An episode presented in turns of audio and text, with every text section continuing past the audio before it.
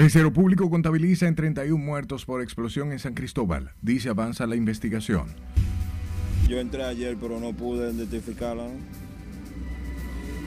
Porque cada vez que hay no se pueden identificar ninguno. Familiares demandan respuestas sobre identificación de cadáveres en el INASIF tras explosión en San Cristóbal. Gobierno declara de emergencia las compras y contrataciones para asistir a las víctimas y familiares afectados por el siniestro. Continuar catalizando la economía. Presidente Luis Abinader encabeza reunión de Consejo de Ministros. Partidos políticos suspenden actividades pautadas este fin de semana en solidaridad con San Cristóbal. Autoridades dominicanas no han identificado nueva variante de la COVID-19 circulando en el país. Más de 619 millones de pesos. Gobierno asume subsidio de más de 600 millones de pesos y congela los precios de las gasolinas y el gasoil. Aquí veo que está, bueno, a 150. En víspera del año escolar se activan las ventas de útiles escolares en principales arterias comerciales. La venta de los libros. Y está casi listo el montaje de la Feria Internacional del Libro que se celebrará la próxima semana en la Plaza de la Cultura.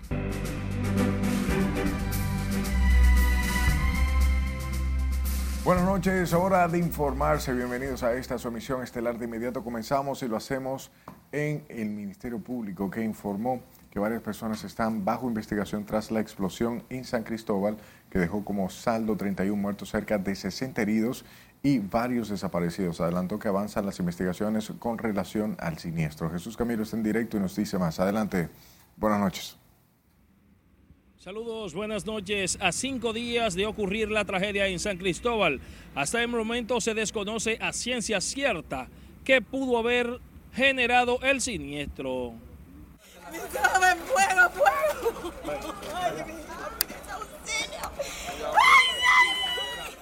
Auxiliado por la Policía Nacional, el órgano persecutor informó que avanzan las investigaciones en torno a la explosión ocurrida en la empresa de plástico Vidal Plax, que provocó al menos 31 víctimas mortales en el centro de la ciudad de San Cristóbal el lunes pasado, dejando además cerca de 60 heridos. Precisó que los investigadores siguen un protocolo con los cuerpos recuperados, de los que ya se identificaron siete, de acuerdo a los estándares forenses y humanitarios aplicados por el Instituto Nacional de Ciencias Forenses y el Ministerio de Salud Pública. Certidumbre nos está arropando. Cada minuto que pasa es crucial para nosotros porque no tenemos ningún tipo de información de nuestra familia. Tengo un familiar tampoco que aparece, que eso es su esposa. Se llama Eridania George Alcántara. Desde el pasado lunes, las autoridades de búsqueda y rescate en San Cristóbal tienen como prioridad la atención a las víctimas y la recuperación de los cuerpos. Junto a estos, el Ministerio Público realiza su trabajo para establecer las debidas responsabilidades en esta lamentable tragedia. La tragedia que nosotros vivimos. Vecinos muertos, gente herida. Fue un caos. Estoy vivo a Chepa. Porque que esa vez ese panelo se partió en dos. Pero cuando ahí mismo, cuando yo, cuando yo me paré, ahí mismo, ¡boom! explotó. La fiscal titular de San Cristóbal, Fadulia Rosa Rubio, adelantó que el Ministerio Público tiene evidencias que comprometen la responsabilidad penal de algunas personas que serán imputadas por la muerte de decenas de personas en la explosión y provocaron pérdidas materiales millonarias. Dijo que en el mes de marzo pasado, en la empresa donde se produjo el siniestro, se registró un fuego ocasionado por el contacto entre chispas y un químico, mientras los responsables no tomaron ninguna medida a pesar de saber el elevado riesgo de sus operaciones. Las autoridades profundizan las indagatorias en torno al hecho para determinar responsabilidades y actuar en consecuencia. Paso contigo al set de noticias. Gracias Camilo por la información. El epicentro de la tragedia en San Cristóbal, las autoridades han iniciado este viernes el proceso de investigación para determinar las causas de la fatídica explosión que dejó unos 31 muertos y más de 60 heridos mientras se mantiene en la zona equipos pesados. María Ramírez nos tiene más detalles. Hoy las autoridades se han concentrado en el movimiento paulatino de algunos escombros para continuar con el proceso de investigación. En la denominada zona cero, equipos pesados se encuentran de manera permanente para mover algunos restos de la infraestructura que obstaculiza el proceso de recabar la información. Lo que pasa es que el proceso de investigación es un proceso lento. Se toman muestras, se toman eh, elementos, se le hacen análisis, se le hacen pruebas y ya luego de ahí entonces podemos determinar la causa verídica de, de, de qué produjo este proceso. El Centro de Operaciones de Emergencia informó que unidades caninas siguen en el área afectada para dejar concluido el tema de los fallecidos. Hasta el momento han sido encontrados unas 28 personas muertas tras la explosión que dejó más de 59 heridos. Correcto, la búsqueda nosotros no la hemos parado. Hasta que no se remuevan todos los escombros, la búsqueda no se para. Continuamos la búsqueda eh, con unidades caninas y personal de las diferentes instituciones de respuesta. Mientras las autoridades locales aseguran trabajan en la coordinación de las ayudas para dar respuesta inmediata a las necesidades. Estamos trabajando para volver a la normalidad. Los bomberos y los equipos que han sido asignados para las investigaciones son otra persona. Y entonces ustedes deben de requerirlo a ellos para que ellos le expliquen cómo se originó la explosión, en qué momento y todo eso, porque ellos son los técnicos que manejan de una u otra manera esos asuntos. Ante la catástrofe registrada en esta provincia, en toda el área afectada por la explosión, empleados de salud pública continúan realizando jornadas de salud preventiva con la inoculación contra enfermedades como el tétano. Aún las autoridades no han logrado determinar el tiempo que tardará dar con las causas de esta terrible tragedia. Margaret Ramírez, RNN. Familiares de posibles víctimas mortales de la explosión en San Cristóbal reconocen que tienen dificultad para identificar los cadáveres debido al estado en el que se encuentran los cuerpos de los afectados, mientras el Ministerio de Salud Pública ha dado cerca de 70 asistencias en la carpa instalada en el INASIF del cementerio Cristo Redentor, donde continúa el Via Crucis de las familias que buscan identificar a sus parientes. Con la historia, Siles Aquino. Escenas de dolor e impotencia se observan en los familiares de personas en proceso de identificación de cadáveres. Dolor, la mamá, la mamá mía, que la hija mía se crió ahí, está debatada, desbaratada. Salen aturdidos de la morgue del Instituto de Ciencias Forenses y narran les resulta imposible determinar si está su pariente entre los restos debido al estado en el que están los cuerpos. Yo entré ayer, pero no pude identificarla. ¿no? Porque cada vez que hay ahí no se pueden identificar ninguno. Lamentablemente ninguno de los que están ahí. Si no es con una prueba de ADN, por eso estoy aquí a ver qué es lo que van a definir hoy. Pero no se puede. Oh, pero mija, del lunes para acá, eso ha sido, ya tú sabes, prácticamente un dolor, un tormento, no es nada fácil perder un hijo. ¿Cómo te digo? Donde tú ese hijo no lo he visto, no, no aparece. Es algo muy desesperante para un padre, ¿sabes? Y para un familiar. La angustia que viven estas personas aumenta día a día por no saber cuándo se determinará si su familiar está entre los fallecidos por la explosión del pasado lunes en San Cristóbal. Era la única hembra. Y a ella todo el tiempo le gustaba, todo el tiempo ella le gustaba trabajar. Es tan así que ella pidió un permiso para llevar el niño al hospital que estaba medio malito y desde que terminó de llevarlo, lo dejó en la casa y una vez arrancó para el trabajo y mira lo que viene a pasar, la tragedia que pasa. Las autoridades sanitarias mantienen instalada una carpa en la que psicólogos y médicos asisten a los familiares que acuden al INASIF a identificar los cadáveres. Se están dando unas intervenciones a nivel psicológica, psiquiátrica, en caso de que necesiten algún tipo de servicio de medicina interna, se le está brindando también. En caso de que necesiten ser trasladadas, tenemos las unidades del 911 eh, y son trasladadas al Hospital Jacinto Mañón. También el Ministerio de Salud Pública ha reforzado la línea Vida en el teléfono 809-200-1400 de apoyo psicológico a quienes lo requieran. En la carpa del Ministerio de Salud dan asistencia de 8 de la mañana a 6 de la tarde y se mantendrán el tiempo necesario. Sila Disaquino, RNN. Hablamos del Centro de Operaciones de Emergencias quienes informaron este viernes que se mantiene en 28 el número de fallecidos por la explosión en San Cristóbal. Según el informe del COE, hay 12 personas heridas y asciende a 27 los reportados como desaparecidos a la policía. El estallido del lunes dejó nueve edificaciones afectadas, mientras que cuatro están parcialmente destruidas. Hasta el momento se han realizado 689 intervenciones casa por casa en búsqueda activa de afecciones respiratorias e inmunización, así como 267 intervenciones psicosocial por el impacto de la tragedia en las víctimas y los municipios de la provincia. El COE reiteró además que continúan las labores de investigación a cargo del J2 del Ministerio de Defensa, el DICRIM y la Unidad Técnica del Cuerpo de Bomberos. A propósito, el director del COE defendió los trabajos que realizan las autoridades para determinar las causas que provocaron la explosión en San Cristóbal.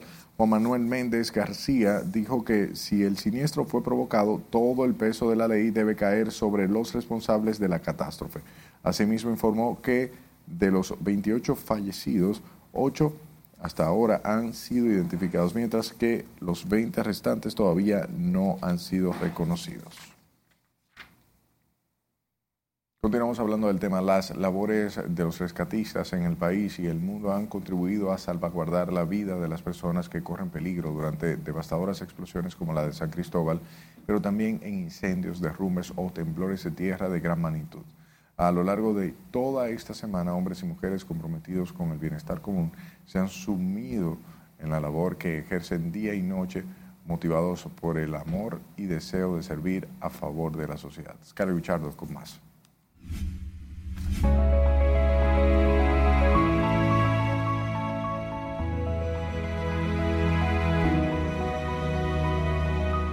Ayudar en las tareas de búsqueda y rescate en San Cristóbal no ha sido una tarea fácil. Estábamos en la propiedad, primero pensamos que fue un temblor de tierra y después pensamos que se había caído un avión, porque como voló tantas cosas, vimos fuego, humo, piedra volando. ¿Qué piensa uno? Un avión se cayó. Desde que se desataron las incesantes llamas que provocaron la mortal explosión del lunes en esta provincia, hombres y mujeres de todas las edades acudieron al rescate de las víctimas. Fue impactante, porque uno nunca esperaba que una magnitud, una explosión en el centro de San Cristóbal iba a ocurrir en el medio del centro del pueblo. Uno no sabía que esa bomba de tiempo estaba ahí. El amor es el principal alimento de la valentía de los rescatistas que sin importar el cansancio, sienten la satisfacción del deber cumplido, pese a la tristeza que les embarga por las personas que fallecieron en el siniestro y las secuelas que ha dejado este catastrófico acontecimiento.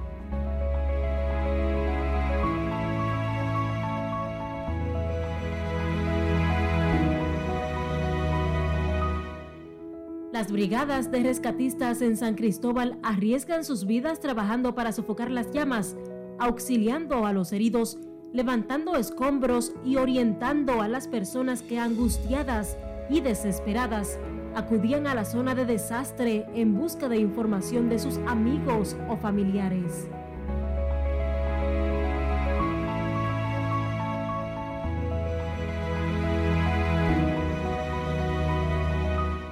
Para rastrear a las víctimas y posibles sobrevivientes, las labores de estos héroes anónimos estuvieron acompañadas de unidades canidas entrenadas para este tipo de misión. Es Carelet Guillardo, RNN. Y en el área de desastre, propietarios de comercios afectados por la explosión aún no han podido cuantificar los daños causados por la onda expansiva, mientras algunos ya han comenzado el proceso de reparación. Lencia Alcántara con estos detalles buscando lograr cuantificar las pérdidas que dejó la tragedia, los comerciantes aledaños a la explosión volvieron hoy a la zona de desastre. Muchos de ellos no habían logrado ingresar a sus negocios desde el pasado lunes, cuando el estruendo de la explosión les sorprendió. Teníamos paneles recién puestos. Ahí ya vinimos y nos hicieron entrar, lo vimos, todos los ventanales de frente y laterales y del fondo están reventados todos. La oficina era en cristal también. Y así, pero rápido para dar el estimado, pero no sé decirte arriba los materiales de como televisión, eh, comedor en cristal, no sé decirte eso. No hemos dormido, yo no salgo de aquí, no sé si usted me ha visto a cada rato dentro de mi negocio, porque estoy cerrado, tengo cuatro días cerrados y no se sabe hasta cuándo, porque van a demoler los edificios ahora. Narran lo vivido aquel 14 de agosto y los traumas con los que aseguran deben vivir. Lo que es eh, para uno dormir, eso ha sido, uno despierta de madrugada y se pone a pensar todo lo que ha pasado, todo lo que han pasado todas esas personas que estuvieron ahí en ese momento y gente herido. Y yo viví eso eh, eh, así, vi la gente como caían muertos y, quemándose, eso fue un, un desastre. Solo a una esquina, un pintor extranjero, conmovido por lo sucedido, inició la creación de un mural en memoria de fallecidos y afectados. he tenido ya, eh, ¿cómo se puede decir?, comentarios de que, de que no puedo, cuando hay una tragedia, yo quisiera, ¿verdad?, como eh, cambiarla y, pintar acá algo que fuera felicidad, pero todos sabemos que, que es un proceso y que la realidad es la realidad, ¿no? El Ministerio de la Vivienda y Obras Públicas trabajan en las zonas menos afectadas con la reparación de techos y ventanas. Lenzi Alcántara, RNN. Legisladores de la provincia de San Cristóbal, en nombre de la Cámara de Diputados, entregaron este viernes a la gobernación un cheque de 2 millones de pesos en ayuda a los afectados por la explosión del pasado lunes. La Cámara Baja aprobó este lunes una resolución mediante la cual se otorga una asistencia económica de 2 millones de pesos a los fines de ayudar a las personas afectadas por la tragedia ocurrida en San Cristóbal. Nos llena de mucha tristeza, de verdad, que hoy por hoy todavía personas anden por ahí sin poder tener eh, el cuerpo de sus víctimas. Yo sé que nuestro gobierno y todas las instituciones que están a cargo harán todo lo posible para que lleguen a esa persona que aún no tienen a mano eh, su cadáver. Haremos conjuntamente con todas las instituciones eh, todo lo que sea necesario para poder llegar a esa persona que hoy requieren de nosotros. Tenemos un equipo eh, de varias personas de la sociedad civil, de la iglesia, que harán también un proceso de acompañamiento a cada una de las familias y que lo que se le vaya a entregar a la familia se lo vamos a llevar a su casa. Mediante la iniciativa, los diputados autorizan a que se les descuente 10 mil pesos en su próximo pago para un monto de 1.890.000 pesos y la Cámara de Diputados aportará una ayuda de 110 mil pesos para un total de 2 millones de pesos. Sepa que el gobierno declaró de emergencias las compras y contrataciones de bienes, servicios y obras para ser utilizadas en las labores de ayuda humanitaria, rescate, construcción y reconstrucción de obras en la provincia de San Cristóbal. La medida está contenida en el decreto número 375-23 del día de ayer, que tiene como objetivo agilizar la ayuda a San Cristóbal. El citado decreto autoriza a distintas instituciones del Estado a realizar los procesos de compras para contrarrestar los efectos de la explosión e incendios ocurridos en la ciudad de San Cristóbal. Sepa que la empresa Edesur Dominicana informó este viernes que 72 de sus brigadas y sus técnicos trabajan de manera permanente próximo a la zona donde ocurrió la explosión en San Cristóbal. La empresa distribuidora de electricidad también informó que repuso al 99% de la energía de los clientes afectados por la explosión, donde resultaron afectados clientes del circuito Mavie 102. El equipo de Desur ha sido distribuido en 13 brigadas con 24 personas por turnos de 8 horas de trabajo y cuentan con camiones canastos en apoyo a los bomberos de esa localidad. Por otro lado, la Confederación Nacional de Organizaciones de Transporte y la Federación Transportistas de Pasajeros del Sur anunciaron este viernes que abrirían centros de acopio en todo el país para recibir y transportar de manera gratuita en sus unidades las ayudas que necesiten los familiares de los afectados en la catástrofe de San Cristóbal. El presidente de CONATRA, Antonio Marte, aclaró solo recibirán comida cruda y enlatados, pero no dinero en efectivo ni ropa.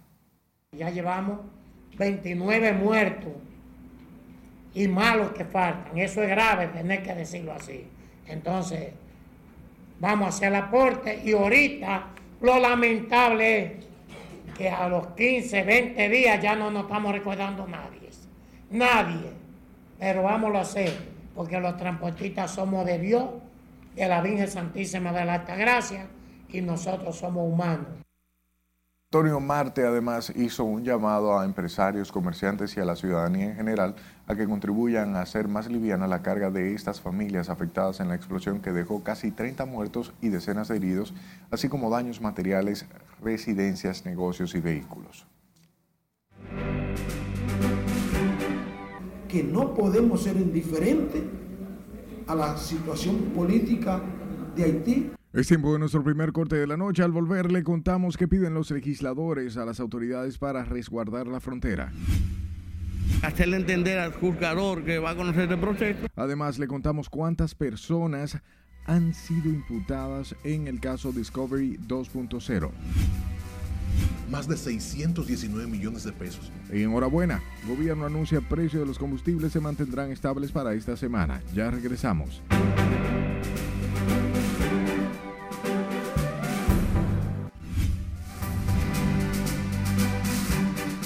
Autoridades ecuatorianas identifican a un dominicano entre los presuntos responsables de asesinar al alcalde de Manta, ciudad ubicada al norte de ese país, mientras que en Haití más de 30 personas resultan muertas por enfriamientos o bien enfrentamientos entre la policía y bandas criminales. Silencia Alcántara nos amplía más.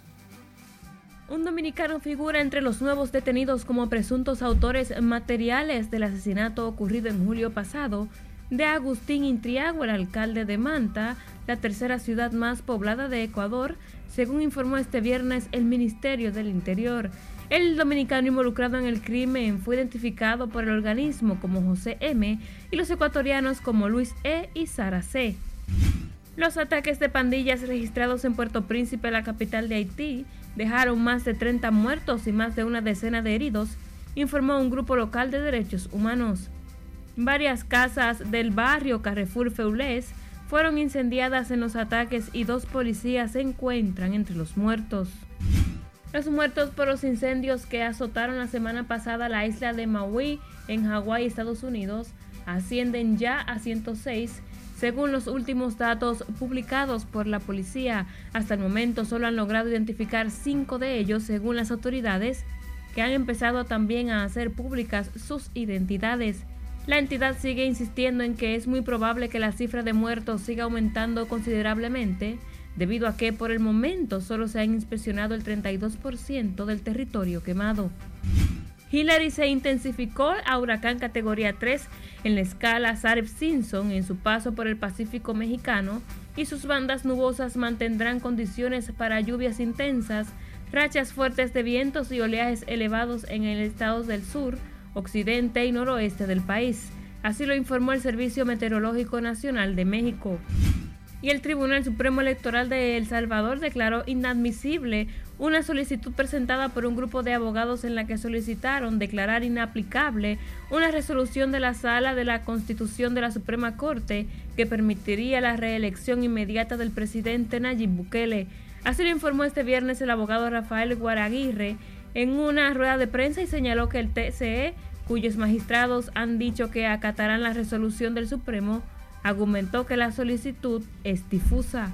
En el resumen de las internacionales, Lenzi Alcántara.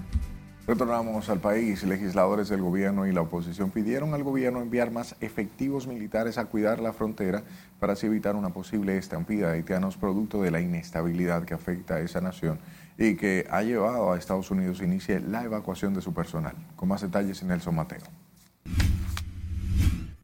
Pero no hay posibilidad de que se resuelva la situación de Haití como no hay posibilidad de que un paciente se cure si no hace conciencia de la enfermedad. En el Congreso Nacional analizaron las más recientes alertas emitidas por el gobierno norteamericano para que su gente se cuide en Haití y los que puedan abandonen ese territorio. El llamado de alerta de Estados Unidos, según este congresista, debe llevar al gobierno dominicano a reforzar el cuidado militar en la frontera con la empobrecida nación. Nosotros como país tenemos que hacer conciencia que no podemos ser indiferentes a la situación política de Haití, pero los haitianos tienen que saber, ellos allá con su bambacú y su gagá, y nosotros aquí con nuestro merengue y nuestras cervezas y nuestro ron. Para esta congresista de Pedernales, la situación es preocupante, sobre todo para los pueblos limítrofes. La verdad que la situación con Haití se ha vuelto un poco difícil, bastante, y nosotros como país fronterizo que estamos con ellos, la verdad somos los que nos llamamos la peor parte siempre que pasan situaciones. La verdad que yo creo que sí que deberíamos reforzar la frontera por cualquier cosa que pueda pasar.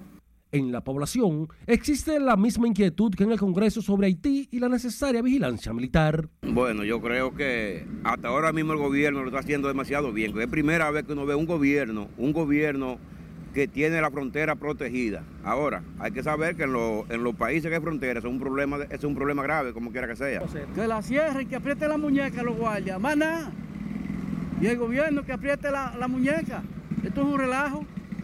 Los haitianos nosotros estamos aquí se va a pelear con los haitianos. Deja que esos negros comiencen a salir, que tienen los barrios todos llenos por todas partes. A mi humilde entender eso es lo único que hay que hacer, porque ¿cómo evita uno que vengan esa gente? Solamente deteniéndolo prácticamente con, con el ejército. Tanto en el Congreso Nacional como parte de la población dominicana apuestan a una rápida intervención de la comunidad internacional que lleve orden y paz a la vecina nación. Nelson Mateo, RNN. Hablamos del presidente Luis Abinader, quien ordenó la extradición del nacional dominicano victoriano Lorenzo Arias, solicitado por el Reino de España por varios delitos criminales cometidos en ese país. La medida está contenida en el decreto número 369-23 con la fecha de 15 de agosto de 2023, en el que se explica que el acusado aceptó el trámite simplificado para su extradición a España. Victoriano Lorenzo Arias fue apresado el 10 de agosto en Santo Domingo Este. Existe mediante una orden de captura emitida en el 2018 por las autoridades judiciales españolas por el delito de homicidio. Cambiamos de información. Vamos a Santiago específicamente El viernes el presidente Luis Abinader decretó el, 360, el decreto 366-23 que dispone la creación de la base aérea en la provincia de Barahona bajo el nombre de Comando Sur de la Fuerza Aérea de República Dominicana. El artículo 2 del decreto establece que el comandante general de la Fuerza Aérea creará unidad, una unidad encargada de gestión operativa del Comando Sur y dispondrá un entrenamiento, equipamiento y la organización de esta dentro de la tabla de organización y equipos de conformidad en lo establecido en la Ley Orgánica de las Fuerzas Armadas. El mandato presidencial agrega que se declara de utilidad pública e interés social la adquisición por parte del Estado Dominicano para fines de construcción de la base aérea de Barahona, una porción de terreno dentro de la parcela número 20 del distrito catastral 14.1 de esa provincia. Ahora sí, pasemos a Santiago, donde se suman nuevos en torno a la audiencia de solicitud de prisión preventiva contra una presunta estructura criminal que a través de medios electrónicos estafó y extorsionó a cientos de estadounidenses. Junior Marte. Ya suman 30 los encartados en la operación denominada Discovery 2.0 y donde el Ministerio Público solicita declaratoria de caso complejo y 18 meses de prisión preventiva. Pero nosotros vamos a demostrar en el transcurso de la audiencia, cuando se vaya a conocer, de que nuestros defendidos son inocentes de todo lo que el Ministerio Público le está imputando. Para presentarlo y hacerle entender al juzgador que va a conocer este proceso, de que con otras medidas distinta a la prisión preventiva, nuestro representado puede presentarse a los actos de proceso. El conocimiento del expediente ha sido la causa para que las audiencias se hayan aplazado en tres ocasiones. El Ministerio Público siempre dice que tiene pruebas, sin embargo deja a un lado lo que es el artículo 260 de nuestra normativa procesal penal, donde el Ministerio Público tiene la obligación de buscar pruebas a cargo y a descargo. Sin embargo, el Ministerio Público siempre parece que utiliza el código al revés y solamente sabe pedir prisión preventiva. Se recuerda que la investigación se realizó en conjunto con la Policía del Estado de New York y otras agencias de investigación. Los allanamientos se llevaron a cabo en centros de llamadas y se ocuparon diversas evidencias. En Santiago, Junior Marte, RNN. Paralelo a esto, la Dirección Nacional de Control de Drogas informó hoy que fue desmantelado en Santiago un centro de distribución de drogas propiedad del presunto narcotraficante Joel Ambiorix Pimentel García, alias La Jota, que operaba en la calle Generoso Díaz del Hoyo de Bartola, donde incautaron armas de delito o bien de alto calibre, cientos de municiones y droga. Explica que el desmantelamiento de este centro de distribución desde donde se operaban otros puntos de venta de estupefacientes en Santiago es un importante golpe a la estructura criminal que la operación Halcón Cuarto puso al descubierto, identificando, apresando y sometiendo a la justicia a varios de sus principales cabecillas. En el allanamiento en que los fiscales e investigadores incautaron 37.3 libras de marihuana, también ocuparon 640 cápsulas para pistolas calibre 9 milímetros y tres cargadores para fusil, entre otras armas.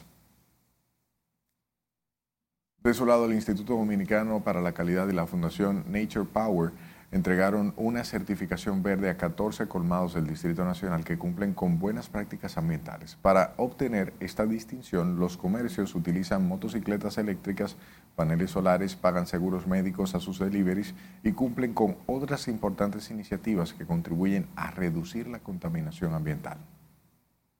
Bueno, es una diferencia del cielo a la tierra porque cuando uno de estos deliveries se acerca a tu hogar, tú ni siquiera percibes la contaminación sonora que, tiene, que generan los deliveries actuales y esto está contribuyendo a que haya una movilidad mucho más sostenible porque la movilidad eh, elimina un poco lo que es la emisión de gases de carbono. Eh, cambiando los motores contaminantes por motores eléctricos que no emiten ruido, eh, que no emiten gases y a su vez acompañado de capacitación para los deliveries en habilidades de conducción, en habilidades blandas. Por igual, con los colmados trabajamos todo el tema de energía renovable.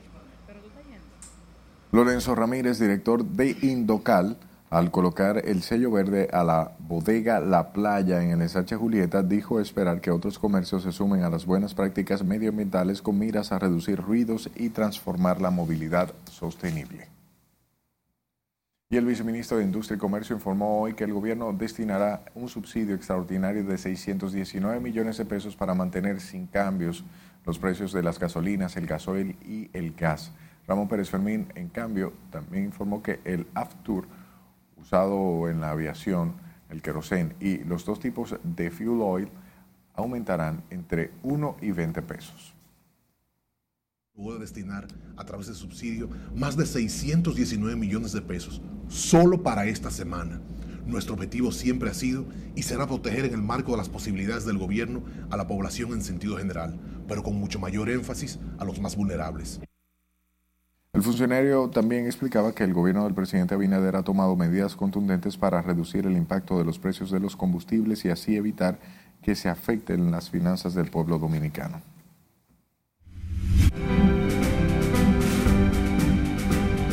Siguen anunciándose contribuciones para los afectados en la explosión de San Cristóbal, esta vez de la mano del banco BHD. Veamos los detalles de esta y otras informaciones económicas con nuestro compañero Martín Adames. Adelante, buenas noches.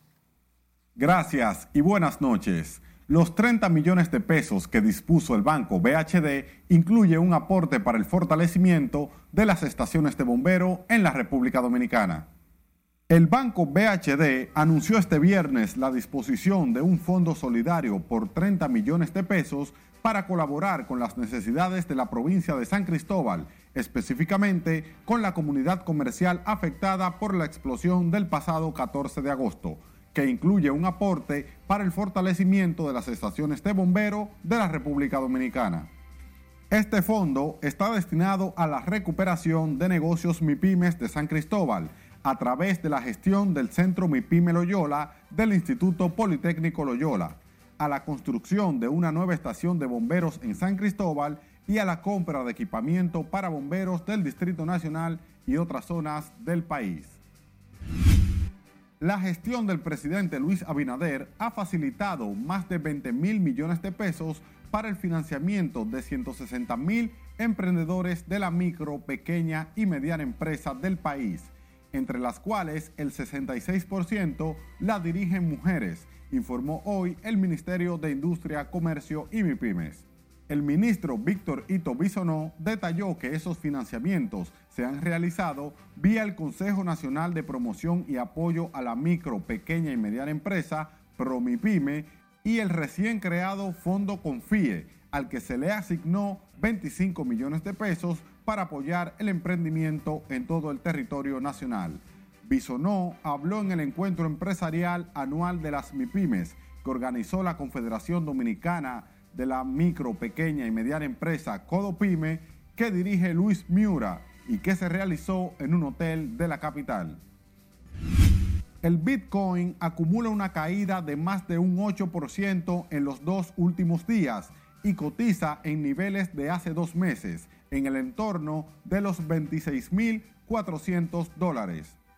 Las caídas de este viernes se producen después de que The Wall Street Journal publicara una información sobre las cuentas de SpaceX que apuntaran que la firma habría liquidado su participación de Bitcoin que alcanzaría los 373 millones de dólares. El apoyo a los emprendedores es de suma importancia, ya que las pymes son el mayor empleador de nuestra economía. Hasta que las económicas continúe con la emisión estelar de Noticias RNN. Se pasó revista de la estabilidad, tanto a nivel de inflación. Llegó el momento de otra pausa comercial. Cuando estemos de vuelta le diremos qué temas trató el presidente en el Consejo de Gobierno. Además, sabrá dónde estará el jefe de Estado este fin de semana. Y de igual manera, para qué fecha fue fijado el juicio preliminar a la diputada Pilarte. Esta es la emisión estelar de Noticias RNN. No le cambie.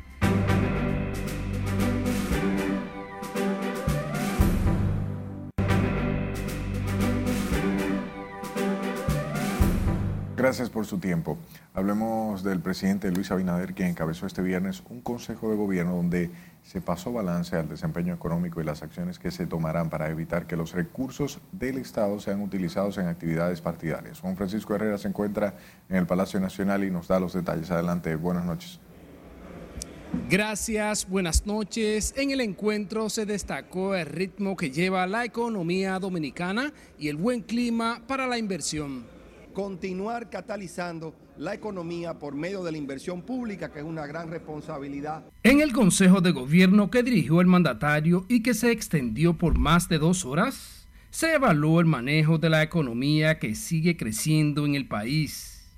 El ministro de la Presidencia, Joel Santos, dio los detalles de cómo se ha venido ejecutando la política monetaria. En este sentido se pasó revista del excelente desempeño que ha tenido nuestra economía dominicana. Se pasó revista de la estabilidad, tanto a nivel de inflación, el crecimiento de todas las variables, lo que tiene que ver con la parte internacional, el crecimiento del turismo, el crecimiento de la inversión extranjera y sobre todo también el avance que ha tenido el país en cuanto a su calificación de riesgo. También el gobierno estima un crecimiento similar al primer semestre del año de un 4%. El gobierno continuará trabajando en general, generar confianza a los distintos actores económicos para así tener una segunda parte del año con un crecimiento económico pues mayor al, del primera, al de la primera parte del año. En el Consejo de Gobierno se acordó además establecer medidas para que los funcionarios no utilicen recursos del Estado en actividades políticas. No se utilizarán los recursos públicos en campaña y habrán las sanciones correspondientes a aquellos que de una manera u otra puedan verse en una, en una realidad distinta a la deseada por el presidente Abinader para esos propósitos. El presidente Luis Abinader ha enviado un mensaje claro de las sanciones que podrían aplicar a los funcionarios que no cumplan con las leyes. Será este lunes que el gobierno a través del MAP dará a conocer los detalles de cómo estará estructurado para evitar que los funcionarios utilicen los recursos del Estado en campaña. Vuelvo contigo al estudio. Gracias, Juan Francisco. Escuche, el presidente Luis Abinader continuará este fin de semana su agenda de inauguraciones de obras en las provincias de La Altagracia, Mayor y Santo Domingo. Las obras a inaugurar por el gobernante incluyen un hospital, dos deportivos y una escuela de educación básica. El mandatario visitará el distrito municipal Verón Punta Cana y el municipio de Higüey en La Altagracia y se trasladará a Mayor el sábado y el domingo. Va a Sabana Perdida y Villamella en Santo Domingo Norte.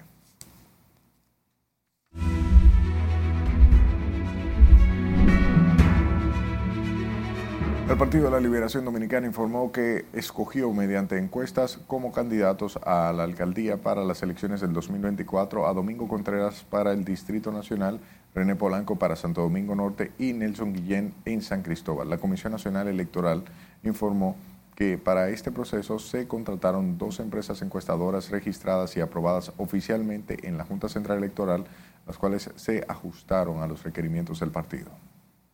Ajustamos a las directrices de la resolución 3023 de la Junta Central Electoral, donde se establece que en el caso de que los resultados de las encuestas muestren un empate o una aproximación por debajo del margen de error entre varios precandidatos o precandidatas para el puesto del primer lugar, la Comisión Nacional Electoral determinará eh, qué procedimientos realizar a los fines de dirimir ese empate.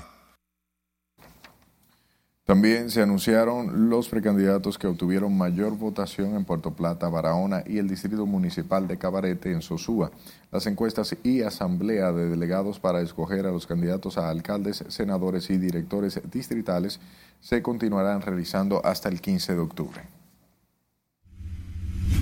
De su lado, el juez de instrucción especial de la Suprema Corte de Justicia, Napoleón Esteves Lavandier, fijó para el 31 de agosto el juicio preliminar en contra de la diputada Rosa Amalia Pilar de López por delitos de narcotráfico y lavado de activos.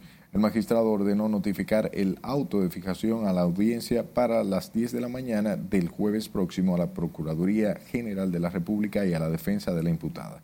La solicitud de apertura a juicio en contra de la diputada del PRM fue presentada por el procurador adjunto Pedro Amador.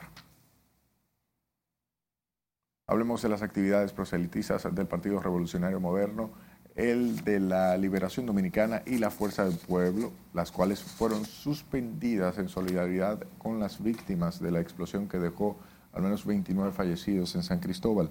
El PRM, PLD y Fuerza del Pueblo manifiestan que es momento de solidarizarse con las víctimas de la tragedia tras asegurar que dejarán sin efecto sus actividades políticas durante todo el fin de semana. La tarde del pasado lunes 14 de agosto, el centro de San Cristóbal fue afectado por una fuerte explosión que ha unido a todo el país en acciones de solidaridad y apoyo para los afectados en el siniestro. Hola, muy buenas noches. Soy Mía Sánchez para este informe meteorológico de esta emisión estelar. Desde horas de la mañana hemos presenciado un ambiente meteorológico propicio para la frecuencia de nublados, tormentas eléctricas y viento en distintas provincias del país debido a la inestabilidad de una vaguada, humedad dejada por la onda tropical y la incidencia indirecta de un disturbio tropical al noroeste del país. Para el fin de semana se establecerá una masa de aire con muchos valores del polvo del Sahara.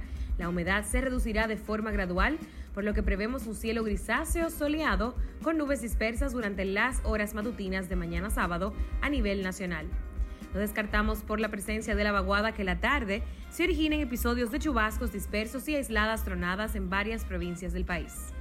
El Centro de Operaciones de Emergencias COE mantiene alerta verde por posibles crecidas de ríos, arroyos y cañadas, así como inundaciones urbanas y repentinas en 15 provincias que son Distrito Nacional, Provincia Santo Domingo, San Cristóbal, San José de Ocoa, Asua, Atomayor, Monte Plata, El Ceibo, Monseñor Noel, Duarte, Samaná, María Trinidad Sánchez, Sánchez Ramírez, San Pedro de Macorís y La Vega. Recomendamos seguir atentos a los boletines meteorológicos de RNN y por supuesto a los informes recurrentes de las autoridades pertinentes.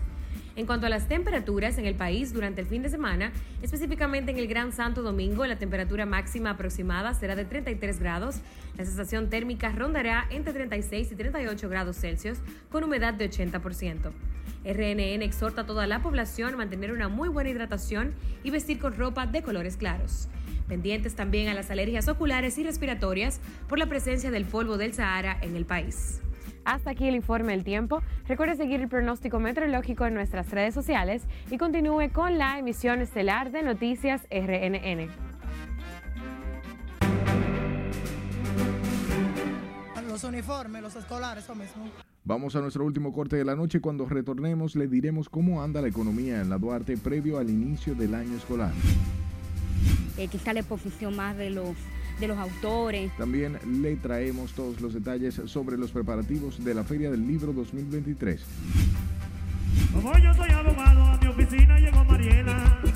Y le diremos dónde El se nuevo presentará fenómeno el de la música acordeón, típica, el rubio acordeón, se presentará este martes Mariela. 22 de agosto a partir de Ya las 9 de la noche.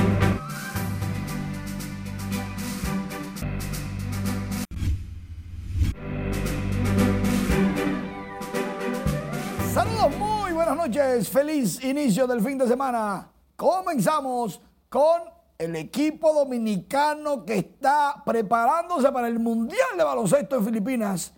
Con 20 puntos de Carl Anthony Town Cruz. Dominicana derrotó a Canadá. Y a las 4 y 15 de la tarde de este sábado, otra vez Pío Deportes nos trae otro juego de preparación de la selección. Que si estamos en serio, en serio no es nada. Más de 80 puntos en un juego de fogueo. Eso quiere decir que el equipo dominicano está seteado para resolver. Esperanzados en pasar a la segunda ronda y ahí intentar dar la sorpresa. ¿Y por qué? Porque hemos pasado de la primera ronda siempre, bueno, en los últimos dos mundiales. Vamos a ver si Carl Anthony se mantiene en salud y mejorando. 20 puntos, 88-94 fue el final y fue un juego bien suelto, muy bien movido por los muchachos dominicanos. En el noveno, 0 a 0 el juego, Cristian decide la victoria de Cincinnati. Él se llama Encarnación Strang, porque su madre, su padre es dominicano, su madre es estadounidense, Strang. Miren, miren la celebración de este muchacho, que apenas, un palo de 411 pies, que apenas llega a su cuadrangular número 3, otro que está increíble. Estaba en ese momento la transmisión hablando de Julio Rodríguez y su juego de 5-5. Aseguren que este fue igual de grande. De 5-4, cuadrangular número 21, decidió el juego, en el tercer episodio la sacó. Ganó Seattle a Houston 2 por 0. Y en los últimos 10, episodios, 10 turnos tiene 9 hits, 2 cuadrangulares, un doble, dos bases robadas este viernes. Increíble, pero cierto. Ese palo de 414 pies. Que si Julio Rodríguez está caliente, no, él no está caliente. Él está en fuego. Más informaciones deportivas en nuestra página web rnn.com.de. Ahí ampliamos lo que acabamos de ver del equipo dominicano contra Canadá. También hablamos del inicio de la NBA que será el 24 de octubre. Un futbolista sale del hospital y ya está pensando en volver a la cancha. ¿Quieren saber quién es? Accese rnn.com.de. El de la esquina es Messi, lo sabemos. ¿Qué quiere Messi hacer con el Inter de Miami? Léalo en nuestra página web y plataformas de redes sociales, noticias RNN. Estamos completos con todo lo que usted necesita para estar informado. Economía, lo tenemos. Política, lo tenemos. Espectáculos, lo tenemos. Mira, Deportes, lógico, lo tenemos. Lo, lo de Messi, yo estoy seguro que no es perder. No. Lo que él quiere no es perder. Pero Messi está muy interesado en darle, quizás, el primer campeonato a ese equipo. Y Miami lo tiene así, mira. Ah, no, contento. no digo yo. Ya tú sabes. Feliz inicio de fin de semana. A pocos días del inicio del año escolar, cientos de padres y madres acuden a las tiendas a comprar los útiles escolares de sus hijos. Las opiniones en torno a los precios de las mochilas, mascotas y otros útiles están divididas. Nuestra compañera Margarita Dipré nos pone al tanto. Y aquí veo que está, bueno, a 150, pero me imagino que tiene que ver la calidad también. Este viernes los comercios de la avenida Duarte Luciana abarrotados. Y es que muchos iniciaron el proceso de compra de uniformes y útiles escolares. Al ser cuestionado de cómo encuentran los precios en comparación con el año pasado, se quejan de que todo ha subido de precio. No, están ahí entre dos. Han subido, han subido. Los uniformes, los escolares, eso mismo. Un poco más cara, todo. Para las familias que tienen varios hijos, la situación se complica. Eliana Guante tiene tres niños y hoy empezó a comprar por parte los útiles. Vamos, ahí vamos. Realmente están Este año están bien elevados realmente, porque una caja de lápiz es increíble. No pensé que íbamos a llegar a una caja de lápiz 300, casi 300 pesos en algunos lugares. Otros padres entienden que este año los precios no están tan altos. Bueno, están igual. Eh, tú sabes que varían, depende de la, la calidad. Y los veo igual que el año pasado. Bueno, están promedio ahí, comparado al año pasado. Pero los que sí están felices por la gran cantidad de clientes son los encargados de las tiendas, debido a que durante todos estos días ha habido una gran cantidad de ciudadanos en busca de útiles escolares. Bueno, aquí en Garrido la venta escolar está muy buena. Esto se ha activado bastante bien aquí. Está visitando bastante clientes. El Ministerio de Educación fijó para el 28 de agosto el inicio del año escolar en las escuelas públicas. En el caso de los colegios, muchos comenzarán la docencia el próximo 21 de este mes. Margarita Dipré, RNN. Este viernes, al caer la tarde en la avenida Duarte y otras vías alternas, se registró un gran caos en el tránsito vehicular debido al cierre sorpresivo de una de las calles que dan acceso a los negocios de esa zona. El cierre de la vía provocó reacciones airadas de los conductores que cuestionan que no avisen de esas medidas, lo que evidencia el caos y la improvisación en el tránsito vehicular.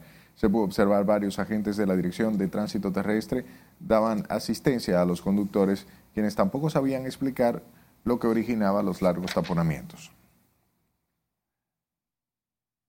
Y este viernes avanzaban los trabajos para el montaje de la vigésima quinta Feria Internacional del Libro Santo Domingo 2023, evento que se llevará a cabo en la Plaza de la Cultura en esta capital del 24 de agosto al 3 de abril y tendrá como país invitado a Israel. Jesús Camilo visitó la Plaza de la Cultura y aquí el reporte. El montaje de la Feria Internacional del Libro avanza a ritmo acelerado. Este viernes, equipos de trabajo realizaban distintas tareas en el levantamiento y acondicionamiento de stand para exhibir un evento al máximo esplendor. Como su nombre lo indica, la tradicional Feria Internacional del Libro es un espacio para promover el aprendizaje, por lo que algunos ciudadanos exhortan a la ciudadanía a promover el hábito de la lectura. La lectura como tal, eh, la venta de los libros, eh, quizá la exposición más de los, de los autores. A veces eso se pierde un poquito cuando uno viene a las antiguas ferias. Esperemos que esta le ponga más énfasis a eso. Claro, porque aprenden, así nos vamos actualizando, la experiencia, y eso es lo mejor, aprender. El niño se va educando y lee más a los adultos. Hay que hacerlo más a menudo, mucha actividad de promover más la lectura, que los jóvenes eh, se interesen más por comprar libros. De manera ágil, avanzan los trabajos en el montaje de la vigésima Feria Internacional del Libro, como por ejemplo este pabellón de la lectura. Claro, tiene que promocionarse para que la juventud vaya aprendiendo cada día más. ¿Entiendes? Y eso está muy bien, eso que están haciendo aquí ahora. Claro, maestro, todo está casi listo ya de aquí el 25 está ahí en manos de Dios, si Dios quiere y Dios permite. Sí, estoy de acuerdo con eso, porque la, la mayoría de estudiantes ni leer saben. En más de dos décadas que lleva desarrollándose la Feria Internacional del Libro, organizadores, visitantes y patrocinadores mantienen la expectativa de superar ediciones anteriores. Jesús Camilo RNN.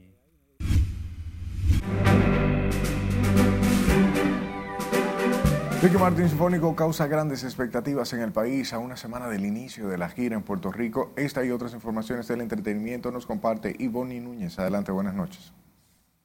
Muy buenas noches. Los dominicanos disfrutarán del histórico concierto el próximo 2 de septiembre en Altos de Chabón.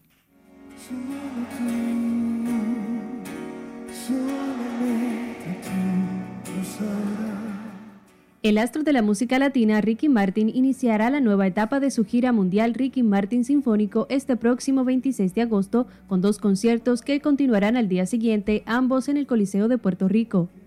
Desde ya se ha producido gran expectativa con la llegada del show a República Dominicana el próximo 2 de septiembre en Altos de Chabón, vendiéndose las entradas a un ritmo sorprendente para los organizadores. Como yo soy abogado, a mi oficina llegó Mariela. El nuevo fenómeno de la música típica, el rubio acordeón, se presentará este martes 22 de agosto a partir de las 9 de la noche en Hard Café de Blue Mall Santo Domingo junto a Pablo Martínez. La actividad cuenta con la producción de Alberto Bernabé Televisión, mismo que informó que será la primera vez que el fenómeno del momento de la música típica se presente en la capital, razón por la que hay expectativa con su actuación. Dices que no tengo agallas, que soy un payaso, que le El afamado artista puertorriqueño Tony Vega se une a Gillo Sarante, Fernando Villalona, Toño Rosario, Ala Casá, Luis Miguel de la Margue, Flow 28, El Rubio Acordeón, DJ Mariposa, DJ Alberto Peralta, DJ María Chibuda, entre otros, para realizar la versión número 22 del Latin Music Tour en el Hotel Barceló Bávaro Grand. Para la ocasión, los organizadores han diseñado tres escenarios artísticos diferentes para el mejor disfrute de los asistentes en familia. Por segundo año consecutivo llega al país Laboratorio de Mentores, evento que reúne a los más importantes mentores de los aceleradores de emprendimiento del mundo, a celebrarse esta vez los días 16 y 17 de septiembre en Sanville. Con amplia presentación de conferencias y paneles en las áreas de emprendimiento, startup, inteligencia artificial, marketing digital, inversiones, negocios, tecnología e innovación. El reggaetonero puertorriqueño Darel, quien promociona su tercer disco Everybody Go to the Discotheque, dijo ser un defensor del lenguaje explícito sobre sexo, armas y drogas en las canciones ya que representa la vida real. Esa afirmación la da por hecho ya que el contenido sexual o callejero en los temas urbanos funcionan en el mercado, pues hasta ha ayudado que artistas como Bad Bunny hayan ganado premios Grammy y por las experiencias vividas en una barriada de San Juan, Puerto Rico, Darel dijo que podría realizar hasta 25 álbumes con dichas experiencias. Hasta aquí diversión, que tengan un feliz resto de la noche. Gracias Ivonne por las informaciones y a usted por su atención. Pase feliz resto de la noche.